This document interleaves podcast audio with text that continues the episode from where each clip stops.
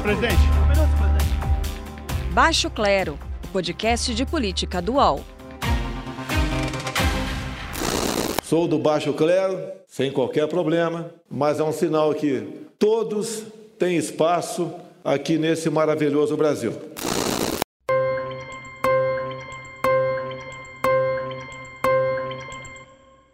Forma-se neste momento a Rede Nacional de Rádio e Televisão para o pronunciamento do presidente da República, Jair Bolsonaro.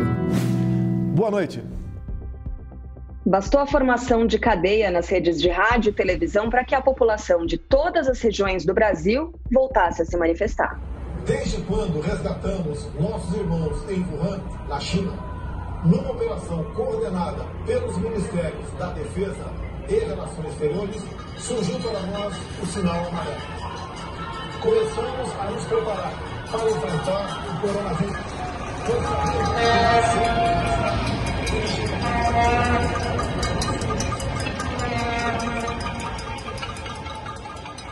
Ao fim do pronunciamento, a reação foi ainda mais intensa. Governadores, parlamentares, médicos, uma enxurrada de críticas à nova tentativa de minimizar a doença, que continua matando milhares de pessoas por dia pelo mundo. Eu sou Carla Bigato, falando direto do isolamento da sala da minha casa, com a Maria Carolina Trevisan. Tá falando de onde, Carol? Estou em casa, Carla. Tudo bom? Tudo bem. E também com o Diogo Schelp. Fala aí, Diogo. Tudo bem, Carla? Tudo bem, Carol? É, eu estou em hum. casa hum. também, na sala, isolado, já faz duas semanas. Pois é. Teve uma folga das crianças por aí, Diogo? Tive uma folga agora há pouco, até, até agora há pouco eu estava ajudando eles a fazer educação à distância, e é, é um aprendizado, né? Para não dizer um caos, mas é um aprendizado também. A gente Geral. trabalha para ter uma folguinha, né, gente? Bom, lembrando que ao fim do programa, a gente tem o quadro Frigideira, em que a Carol Trevisan e o Diogo Schelp elegem uma figura que merece ser frita nessa semana. Ah, lembrando também que você pode escolher quem merece ser frito nessa semana, mandando mensagem pelo Twitter, pelo arroba UOL Notícias, repetindo o perfil, arroba UOL Notícias, usando a hashtag Baixo Clero. Carolina Trevisan. No episódio anterior do podcast de política do UOL, você disse que, diante dessa crise, o presidente da República demonstrava sua incapacidade. Uma semana se passou, muita coisa aconteceu. E a pergunta agora: você mudaria alguma coisa nessa afirmação? Eu acho que só tornou tudo mais evidente, né? Naquele, na semana passada eu falei que demonstrou uma incapacidade, incompetência e irresponsabilidade. Com o pronunciamento dessa semana e o comportamento do presidente, isso tudo está mais evidente ainda, né? O presidente se coloca de uma maneira em que a única referência para ele é ele mesmo, né? Então é um pouco até surreal, fora da realidade. É bem difícil acreditar que tudo isso está acontecendo. Diogo Schelp, por onde será que a gente começa a analisar aquele pronunciamento do presidente da República, hein? Vamos rodar só um trechinho que virou meme nas redes sociais e tudo mais? No meu caso particular, pelo meu histórico de atleta, caso fosse contaminado pelo vírus, não precisaria me preocupar.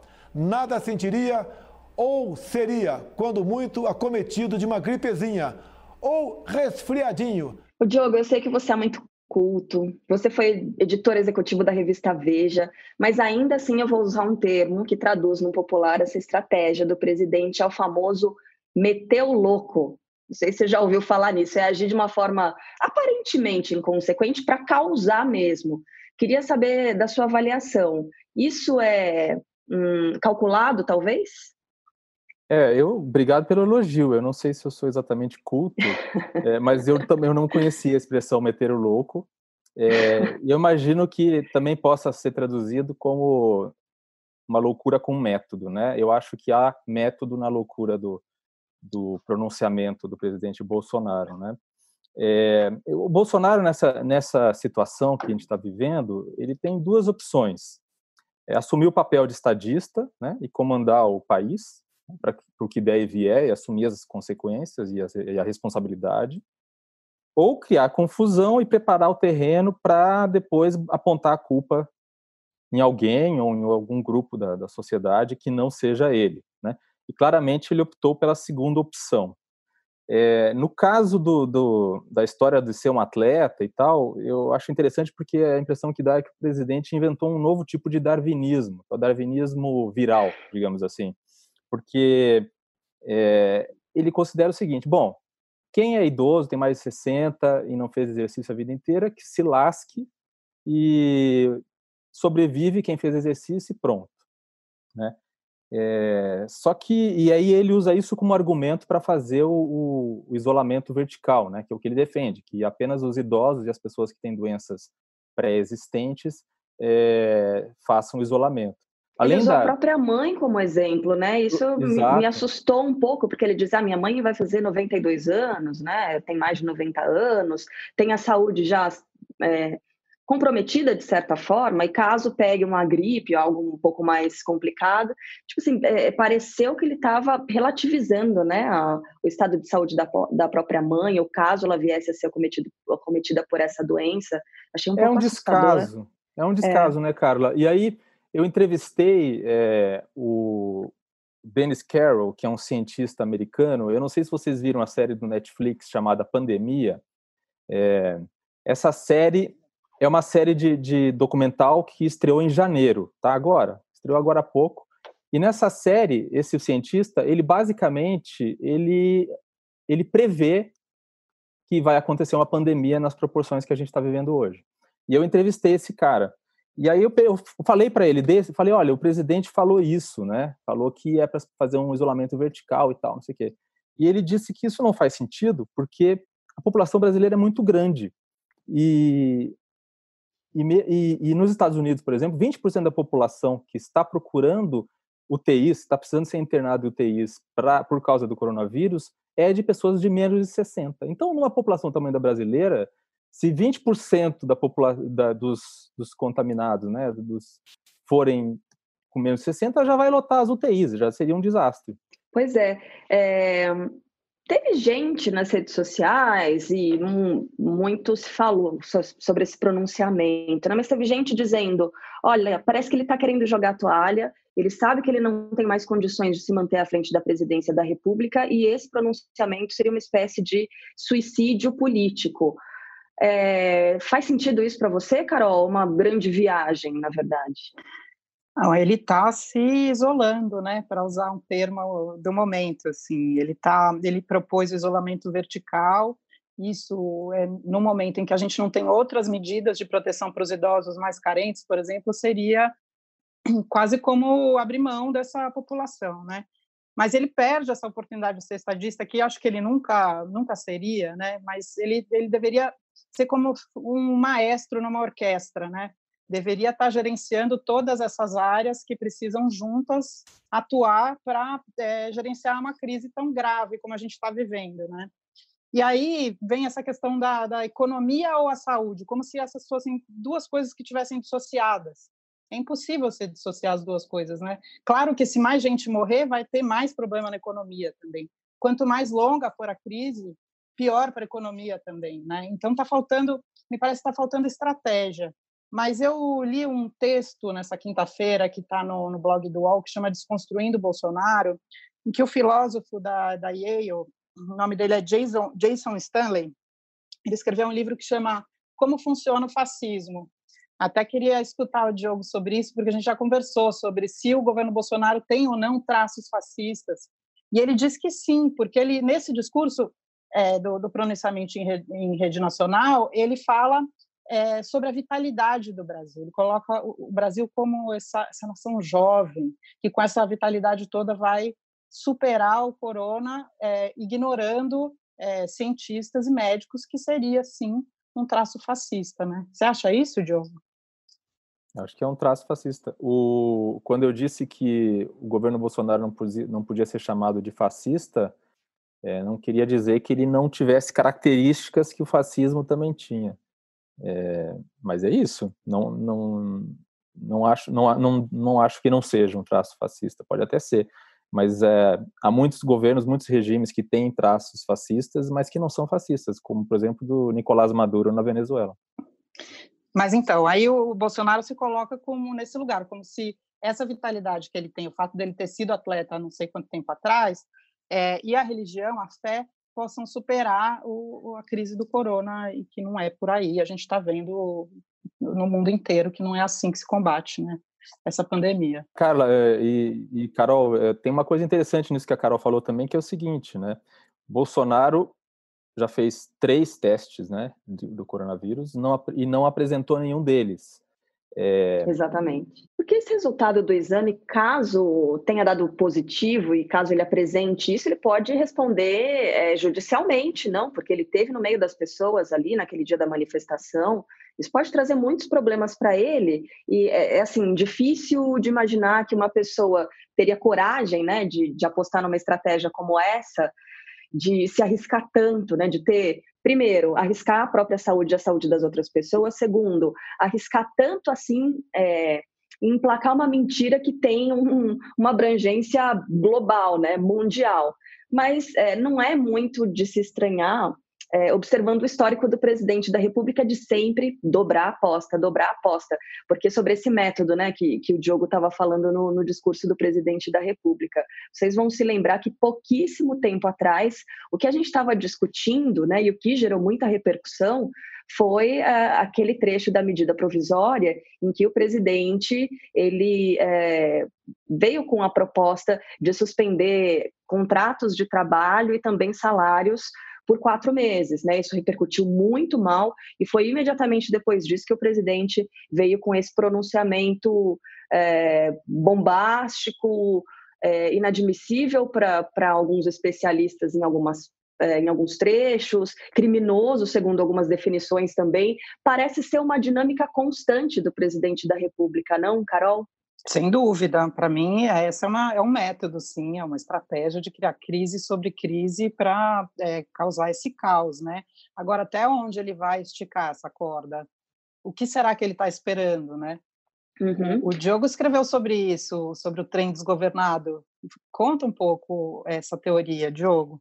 É, não, a ideia é a seguinte: existe um dilema ético clássico que é o do trem desgovernado, né? Tem um trem num trilho é, seguindo em frente, sem, sem freios, e mais à frente no, no trilho há cinco pessoas é, deitadas, né, no trilho do trem, que vão morrer. E tem uma pessoa ao lado do trilho com, com uma alavanca, que se ela puxar essa alavanca, ela desvia o trem do caminho, salva aquelas cinco pessoas, mas o trilho, o trem vai para outro caminho que mata uma pessoa, né? Então, a, a comparação que eu fiz é que nesse, nesse esquema ético, o, o trem é a pandemia do coronavírus, né? Se ele for em frente, ele vai matar milhares de pessoas da doença. E o Bolsonaro está com a alavanca na mão. Se ele baixar a alavanca, ele desvia esse trem, só que ele vai para outro caminho, que é o caminho do, da recessão econômica, com impactos no desemprego e assim por diante, né? É, os, os, filósofos, quando eles falam dessa, dessa, dessa, desse dilema, eles falam assim, é para, quando eles fazem o teste, né? As pessoas normalmente escolhem desviar o trem e matar uma pessoa em vez de cinco. Só que eles dizem que quando você multiplica isso por um milhão, o dilema fica muito mais complicado. Então, em vez de. E aí é que entram os governos, os presidentes, os estadistas. Você tem 5 milhões de pessoas para salvar de um lado, ou ao custo de um milhão de pessoas. Então, como é que você faz essa conta, o valor da vida e assim por diante? E é muito difícil porque, no caso do Bolsonaro, ele claramente já escolheu deixar o trem seguir o, rumo e matar aquelas pessoas, até porque ele está considerando que quem está no trilho são velhinhos e pessoas que já são doentes, né? É, então, por aí já se vê qual é a ética do presidente. É, o fato é que, no caso dele, ele desviar o, tri, o trem para o outro caminho não significa exatamente um desastre, porque ele tem mecanismos na mão que são os de é, conter os efeitos do desastre econômico. Né? O Estado tem condições de fazer isso. Ele está na contramão do mundo, né, o Bolsonaro, enquanto todos os outros países estão tomando medidas e colocando a mão no bolso para poder é, mitigar os efeitos econômicos e sociais e, e de saúde da pandemia, Bolsonaro está largando o trem desgovernado. É uma é. loucura, é. né? Acho que talvez Ilustra, só o presidente do México que esteja meio parecido com ele nessa negação de que é, é uma situação muito grave, né? É verdade. Ilustra muito eu... bem essa teoria. Desculpa, Diogo, continua, por favor. Não, não, não, não, é, não eu só ia falar já uma coisa antiga. Eu, eu cobri a eleição no México uma vez, quando o López Obrador era candidato, numa eleição que ele não ganhou. É, e eu vi, eu fui num comício dele e eu vi é, o populismo dele. Então, ele é muito parecido, apesar de ser considerado de esquerda, ele é muito parecido com o Bolsonaro nesse sentido. E eu vi aquela coisa quase de religião que os, os apoiadores dele tinham com ele. E ele está adotando exatamente essa postura de ir para o meio das pessoas e tal. É muito parecido com o Bolsonaro mesmo sendo considerado de esquerda. Pegando gancho nessa, nessa belíssima comparação, nessa analogia que o Diogo fez do trem índios, o governador trouxe né, é, essa analogia. A gente ouviu muito, está analisando muita coisa, mas no fim das contas, Carol, a gente percebeu que, apesar de o presidente já demonstrar o rumo do trem dele para onde está indo, a gente não tem uma proposta unificada. Ele não apresentou né, uma proposta unificada para o país inteiro, para cada um dos estados, para a saúde e nem para a economia. E agora? Como é que a gente pode fazer para aumentar essa rede de proteção social? Por enquanto, está cada um por si, né? Uma coisa doida. Mas, por exemplo, o Rodrigo Maia, presidente da Câmara, tem tomado a dianteira em algumas questões e está tentando trazer os governadores para um diálogo também. Nessa quinta-feira ele fez uma coletiva em que ele disse que está buscando diálogo, está buscando é, trazer é, o governo, a presidência e os governadores para essa discussão e os três poderes juntos poderem tomar medidas, né? Do meu ponto de vista, tem três frentes, acho que seriam importantes para a gente conseguir mitigar a situação. Primeiro, o próprio governo colocando a mão no bolso e pagando é, pela crise econômica que vai acontecer nos próximos meses. Mas é importante que um termo que o Rodrigo Maia usou hoje, que é a previsibilidade, né? Então dá para o pequeno empresário, microempresário, médio empresário a noção de tempo. Durante X tempos nós vamos ajudar vocês a pagar os funcionários de vocês. Outra frente tem a ver com os grandes empresários, e esses teriam que garantir os empregos porque eles têm colchão para gastar e continuar nas operações que eles têm, não vão quebrar e, e, com isso fazer essa, esse efeito dominó que vai devastando tudo e todos, né? que vai aumentar muito o desemprego e vai deixar as pessoas vulneráveis mais vulneráveis ainda. Esse seria um outro ponto. E um, um terceiro, uma terceira frente seria essa área é, da sociedade civil organizada mesmo, né? Então, é, os grandes milionários que a gente tem aqui no Brasil que pudessem então é, aportar para um fundo, por exemplo, que pudesse financiar organizações de base que trabalham na, nas favelas, nas comunidades, nos rincões do Brasil, para aportar é, projetos e financiamentos que pudessem salvar de alguma forma essas pessoas da grande crise que vem por aí. O Luciano Huck disse no, no Instagram dele esses dias que ele, a cada semana de quarentena, vai aportar para um fundo 100 mil reais. É pouco, diante do tempo que a gente vai ter que ficar é, tentando ajudar essas áreas, essas pessoas nessas áreas mais vulneráveis. Mas é uma iniciativa. Então, se ele conseguir trazer outras pessoas para também financiar nesse fundo e aportar uma grana, ótimo, muito importante. Porque acho que nessas horas também aparece isso, né? A solidariedade é, no mundo todo, né, os sistemas de proteção social melhoraram depois de grandes crises, como a crise de 29, a Segunda Guerra Mundial, é, o, o, estado de bem-estar social é, nasceu disso. Então, é possível que a gente, depois do corona, tenha uma rede de proteção social melhor do que a gente tem hoje, né? Se a gente tivesse, por exemplo, implementado a renda mínima que o, o senador Suplicy falou a vida inteira, talvez a gente não tivesse agora passando por essa situação. Mas a gente tem um governo e um ministro da Economia é, ultraliberal que não conseguiu pensar nessa dimensão social, né? Então, por isso, é, a sociedade civil também tem que se organizar e ajudar a que essas pessoas não sofram tanto. É, a gente vai ouvir falar muito né, sobre o Suplicy, Eduardo Suplicy, nos próximos dias, eu imagino, por causa dessa discussão em torno do renda mínima. Agora, Diogo Schelp, esse discurso do presidente é, de escolher entre um caminho e outro, entre a economia ou entre a saúde das pessoas. No fim das contas, é, quando ele diz que se, escolhendo a saúde, os empregos, enfim, o, o, desemprego vai ser muito maior, isso pode provocar uma catástrofe, ele está descrevendo um cenário que é inevitável, né? Esse cenário do desemprego. Não tem país no mundo, eu imagino, que, que vai escapar dessa crise sem prejuízos. Claro que há teorias da conspiração que dizem que tudo isso não passa de um grande plano da China para derrubar a economia dos Estados Unidos. Mas tem uma, um estudo da consultoria britânica Capital Economics que mostra uma queda de 13% na produção industrial da China nos dois primeiros meses desse ano, queda no setor de serviços ainda mais acentuada, de mais de 20%. É um registro sem precedentes né, na, na história da economia da China dos últimos anos. A última é, retração, enfim, contração do PIB foi em 1976.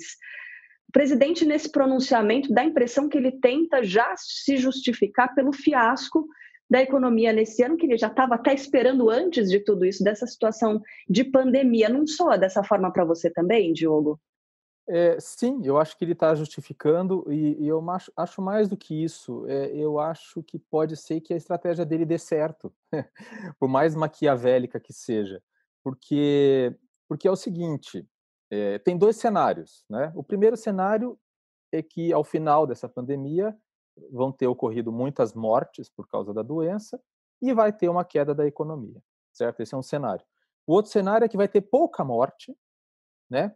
Porque o, o, o isolamento deu certo, possivelmente, uma das razões que podem podem levar a que não seja um desastre de saúde pública tão grande, mas vai ter queda na economia. Como você falou, aparentemente isso é inevitável. Então, ele se, ao usar, usar o discurso que ele está usando, ele se sai bem nas duas, porque é, numa ele fala, eu falei para não se isolar, tá vendo? E na outra ele fala, eu falei que ia ser só uma gripezinha, entendeu? Então, em qualquer dos dois cenários, ele já está com o discurso pronto, ele já preparou isso. E aí ele já colocou e deixou claro no pronunciamento dele quais são os culpados que ele vai apontar no futuro. O problema é descobrir quantos são poucas mortes, né? Quantas mortes? Uma morte não, já é muita morte. Não, né? eu não tenho ideia. É, não tenho ideia. Ninguém sabe, né? Nem os infectologistas sabem. Ninguém sabe como é que o vírus vai se comportar no Brasil, né? É, a grande vantagem que os infectologistas dizem que o Brasil tem é que o Brasil já viu o que aconteceu na, na Itália, na Espanha, nos outros países, e pode usar isso como espelho para adotar as medidas preventivas. Mas prevenção é isso, né? Prevenção é você adotar medidas que às vezes são muito sofridas para evitar uma coisa que pode ser catastrófica e que pode talvez não acontecer, mas é por isso que existe a prevenção. Né? Exato. Exatamente. A gente faz uma pausa bem rápida aqui no Baixo Clero, eu juro, é bem rapidinha mesmo. Daqui a pouco tem o segundo bloco do podcast de política do UOL. Ouça mais podcasts do UOL como Baixo Clero em noticias.uol.com.br barra podcasts. Recebe salário, faz transferência, pagamento, recarga de celular e até empréstimo, tudo sem taxa. PagBank, a sua conta grátis do PagSeguro. Baixe já o app e abra sua conta em 3 minutos. Segundo bloco do Baixo Clero, podcast de política do UOL. Eu sugiro a gente começar pelo tema Levante dos Governadores. Ou sair. Eu lamento que o presidente uh, prefira escutar o chamado gabinete do ódio do que o gabinete do bom senso e do equilíbrio e da serenidade. Ele insiste em estabelecer uh, nomenclaturas e posicionamentos que não estão amparados, não estão amparadas nas, uh, nos protocolos do, uh, da Organização Mundial de Saúde e do seu próprio Ministério da Saúde. Respeitem. Ninguém definiu melhor do que Obama na política e na vida a ignorância não é uma virtude. Uau, né? São falas muito é, impactantes. É... O pessoal na internet diz que isso é lacração. Fica aí colocado dessa forma. Gente, esse posicionamento do Bolsonaro, vocês acham que ele mais dificulta a vida dos governadores, né, que não encontram uma liderança federal clara, ou esse posicionamento cria espaço para que esses governadores cresçam politicamente? Lembrando que o Romeu Zema está no primeiro mandato. Também o Wilson Witzel, que já anunciou que pretende concorrer né, à presidência da República, bem como o João Dória. Carol Trevisan, como é que é, essa, esse desencontro, esse choque entre governadores e o presidente soa para você? Então, Carla, diante de, dessa anal desgovernada, qualquer pessoa que tome uma liderança e tenha uma consciência do que está fazendo e siga é, a ciência, né, o que está sendo feito pelo mundo, é, toma um destaque. Eu acho isso super importante. Acho emblemático o, o governador de Goiás, o Caiado, porque ele é um apoiador do Bolsonaro, ou era até, até pouco tempo atrás um apoiador do Bolsonaro, só que ele é médico também. Então, assim, chega na hora de um, um, um, dilema ético que você precisa tomar uma decisão, né? O que, que você vai apoiar, como é que vai ser é, as suas atitudes dali para frente. Eu acho importantíssimo que os governadores tenham tomado a liderança, porque estava sem liderança, né? É, eu não acho que isso seja uma é, aproveitar para as eleições de 2022, porque falta muito tempo, muita coisa vai acontecer ainda, sabe? Mas, enfim, acho que é uma questão de responsabilidade com os próprios estados que eles tenham é, se colocado dessa maneira e se pronunciado de maneira muito contundente, né? Diogo, você acha que está muito longe olhar para 2022? Eu acho que eu acho que, que político é político, né? É, eles agem sempre pensando na, na, na, no capital político deles, né? No que aquilo significa. Ah, mas o fato é o seguinte: é claro que eles, eu vejo, eu vejo sinceridade nessa preocupação. É, é bastante surpreendente porque existe quase uma unanimidade entre os governadores que são de vários partidos diferentes, muitas vezes antagônicos, adotando é, posturas muito parecidas, né? É, e eles estão adotando posturas que estão em consonância com o que pensa a população, porque até as pesquisas indicam que a população está de fato preocupada e quer mesmo que o poder público é, tome a frente para assumir as posições que precisam ser assumidas, né? Então, é, é, é, dá para incluir aí o Major Olímpio né, na, na, na história. Né? O Major pois Olímpio, ele, ele falou que ser aliado não é, não é ser alienado, isso se referindo ao, ao pronunciamento do presidente. Então... A gente tem o gabinete do ódio trabalhando ainda com afinco, muita gente apoiando o presidente da República, aquele desembarque que a gente citou no último episódio do Baixo Clero, e é, essa diferenciação ainda acontece, né? Quem desembarca vira automaticamente comunista, é isso? O Major Olímpio é comunista agora? Eu acredito que ele não seja comunista. Né?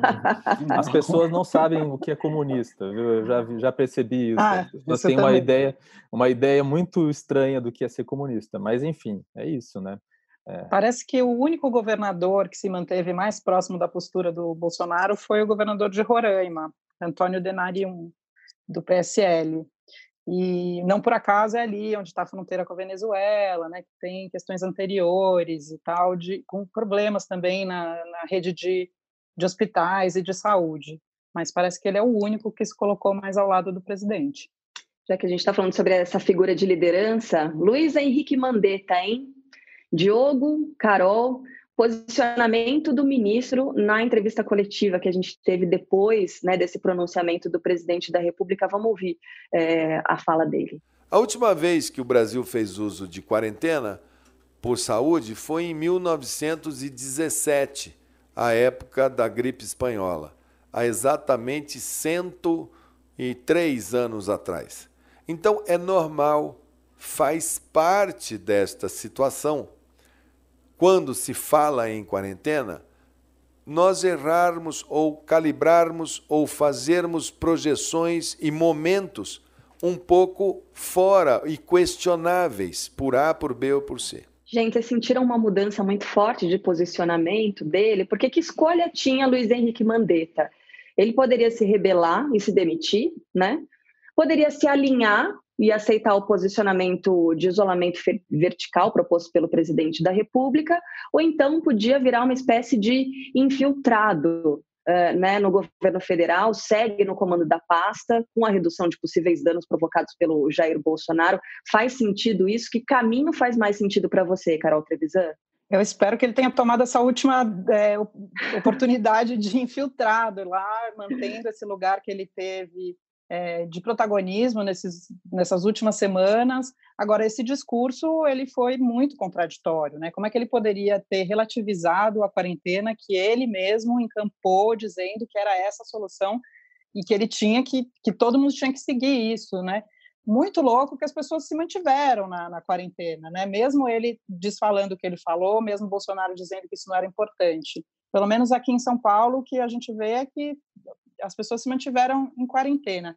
Uma coisa interessante que eu vi foi um, uma pesquisa que a GV fez sobre o Twitter, no, logo após o pronunciamento do Mandetta. Ele parecia muito chateado, né? Ele não estava assim com convicção na hora que ele falou aquelas coisas. E aí, de 72.500 postagens no Twitter, mais de 80% das interações é, articuladas pediam a renúncia do Mandetta. Mas imagina a gente, então, sem esse ministro também, né, nesse, nesse governo. Poderia ser pior. Pois é. Que virada de mesa, né? Que mudança, porque até é, algumas semanas a gente ouvia é, de muitas pessoas, assim, de, de é, círculos totalmente diferentes, que o Mandetta era uma espécie de salvador da pátria. A gente até comentou sobre isso aqui no, nos episódios anteriores do Baixo Clero. Agora, Diogo, ficando no ministério, o Mandetta vai ter que lidar agora com uma divisão de alas bem clara. A gente estava falando agora, né, nessas alas. Tem a ala que batizaram como coronaplanistas, que é aquele pessoal que classifica o coronavírus como uma gripezinha, né? É uma mistura de terraplanista com é, o coronavírus, e também tem a ala dos mais moderados. Será que dá para continuar produzindo resultados nesse cenário, Diogo Schelp? É um, é um desafio, né? O, o Mandetta, eu ainda, seguindo um pouco o que eu falei na, no nosso último episódio, é, eu ainda acho que ele está tentando se equilibrar, porque e, e, e, realmente é preocupante a ideia de que ele possa sair, né? Porque é muito possível que no lugar dele o Bolsonaro é, coloque o Antônio Barra Torres, que é o presidente da Anvisa, que é bem mais alinhado com, com o presidente e desde o começo é, achou que as medidas eh, de contenção, de, de, de, movimento das pessoas e tal eram exageradas, tanto que ele estava do lado do presidente naquele dia das mani da manifestação. Da manifestação. Uhum. Então é, é, o presidente da Anvisa, né, que é a agência de, de, de controle de, de, vigilância sanitária do Brasil. Então é, é, que, que aprova medicamentos e assim por diante. Então, eu acho o seguinte: o Mandetta talvez, e eu não sei, porque eu não estou dentro da cabeça do Mandetta, mas a, vendo as ações dele, dá para dá imaginar que ele fala uma coisa que parece agradar o presidente, mas as ações do ministério continuam sendo bastante consistentes. Né? Basta ver a medida adotada recentemente do, do relacionada àquele remédio que estava sendo é, indicado como uma possível opção né, para tratamento do coronavírus. Cloroquina. A cloroquina e a, e a hidroxicloroquina, que não tem nenhuma comprovação científica de que funcionam. E o presidente mandou aumentar a produção do remédio, já anunciou como sendo algo que ia ser uma maravilha, uma panaceia. O Ministério da Saúde foi lá e, e muito tecnicamente falou: olha, nós vamos distribuir o remédio eh, com a orientação para que os médicos só deem para pacientes em casos muito graves de, de coronavírus, né? Então, nesses casos, o, o, impacto do, dos efeitos colaterais e tal é menor, ainda que eles não surtam efeito, já que não há comprovação. Então, assim, usar é, é preciso acompanhar bem o que, que o Ministério faz de concreto para avaliar, mas ele, o Mandetta está numa, numa corda bamba. Eu queria entender qual é a obsessão do presidente do Brasil e do presidente dos Estados Unidos com esse medicamento que ainda ninguém sabe se funciona de fato, né? Porque o Trump é... também vive dizendo que é a cloroquina que vai salvar e tal. Exatamente. Vamos é, ver, tomara. Eu, eu, publiquei, eu publiquei um artigo, no meu blog eu publiquei um artigo de um médico é, baiano, é, o Luiz Cláudio Correia, muito bom, em que ele analisa o estudo francês é, que deu origem a essa, essa, esse enaltecimento do Trump e do Bolsonaro e ele derruba o artigo. Ele diz que o artigo é completamente inconsistente. Ele mostra ponto por ponto o que foi feito no estudo francês e mostrando como aquilo não tem validade alguma. Mas é a questão do obscurantismo, né? É, uhum. é, é aquela coisa do, do, do, remédio que vale para tudo, né? Aquela coisa do, do sei lá, dos, aquelas coisas que a gente via nos, nos filmes de, de faroeste americano, que vem aquele cara numa carroça, abre e começa a vender aqueles remédios de de que não serve para coisa nenhuma, mas que ele diz que serve para tudo. E isso é muito consistente, desculpa me estender, Carol que isso? Carla, mas isso é muito consistente com a posição antimultilateralista desse governo, né? Porque a OMS, que é a Organização Mundial de Saúde, é, que é um colosso, né, porque tem recebe informações médicas dos melhores especialistas do mundo todo e processa isso e cria é, recomendações, é, o governo simplesmente quer deixar para lá o que a OMS está dizendo. Da mesma forma como, como resolveu cancelar a COP25 no Brasil, da mesma forma como é, é, dar de ombros para outras instituições multilaterais, assim como o presidente, na, no discurso que ele fez na ONU, deu de ombros para as instituições multilaterais. Faz tudo parte da, do mesmo pacote. É, não sei por que a gente se surpreende ainda, né, com algumas coisas. Mais uma coisa também que não é surpresa, e eu acho que em todos os episódios do Baixo Clero, a gente vai abordar por aqui ataques à imprensa. Teve ataque à imprensa no pronunciamento do, do, presidente, aquele dia, dos panelaços e tudo mais, né, né, em cadeia de rádio e TV. Um novo ataque na frente, ali naquela saidinha, né, na frente do, do palácio, em que os repórteres se reúnem. A gente vai colocar um trechinho aqui também é, desse vídeo, em que o presidente pergunta: o que, que vocês estão fazendo aqui? Vocês não acreditam em coronavírus? Por que, que vocês estão aqui? Questionando os repórteres que, que estavam é, reunidos ali, trabalhando, né, Carol? E assim, no, de uma forma muito é, agressiva, quase que humilhando as pessoas que estavam ali, uma relação desproporcional de forças, é algo muito complicado. Atenção, povo do Brasil! Esse pessoal diz que eu estou errado e você tem que ficar em casa. Eu pergunto, o que vocês estão fazendo aqui? O que vocês estão fazendo aqui? Bolsonaro! Limpo! Limpo! O que vocês estão fazendo aqui? Não estão com medo do coronavírus, não? E teve também é, o, a assinatura da medida provisória que suspendeu o prazo de resposta aos pedidos é, via lei de acesso à informação, dificultando demais o trabalho da imprensa. O ministro do Supremo Tribunal Federal, Alexandre de Moraes, ele barrou né, essa, essa alteração na lei de acesso à informação, mas ainda assim parece um, um limite perigoso de se cruzar, não é, Carol Trevisan? Muito. Eu acho, nesse momento, é, o trabalho da imprensa, diante de uma situação, um momento histórico como esse, o trabalho da imprensa é tão fundamental. Quanto mais ele xinga, mais parece que é fundamental o trabalho que a imprensa está fazendo, sabe? Ele quase que, que tenta é, culpar a imprensa pela pandemia, pelas mortes, como se fosse possível fazer essa relação direta, né? Então, eu já estou assim num nível em que quando ele ele xinga os jornalistas, eu acho que é um elogio. Quer dizer que a gente está fazendo um ótimo trabalho. Inclusive a cobertura da pandemia pela imprensa, pela, pelas emissoras de TV e pelos jornais está sendo super importante, competente, sabe? Uhum, sim, sim. Você acha que é perigoso a gente acabar é, levando na normalidade esse tipo de tratamento com a imprensa? Não, eu acho que é difícil, né? A normalidade ela ela ela acaba penetrando assim na, na sociedade, né? Então assim, se você pegar o exemplo do, do Donald Trump, eu lembro de jornalistas americanos me falando ainda no começo do governo do Donald Trump que eles estavam redescobrindo o que era é, o que era como era difícil o trabalho de, da imprensa, né? Porque eles estavam numa situação muito confortável atuando sempre com governos que respeitavam isso e tal. A partir do momento que eles passaram a ter um presidente que atacava eles constantemente, eles passaram a assumir é, uma, uma, uma postura, quer dizer, uma, uma situação que jornalistas do mundo inteiro, em países em que a democracia não é tão consolidada, vivem diariamente, né? É, o que eu acho interessante nesse episódio do, do, presidente, do presidente falando que que os jornalistas não deviam estar ali e tal. Aliás, é, é uma imagem triste, porque os jornalistas estão todos com tá guarda-chuva. Está chovendo. Exatamente. É, ali, né, fazendo o trabalho deles.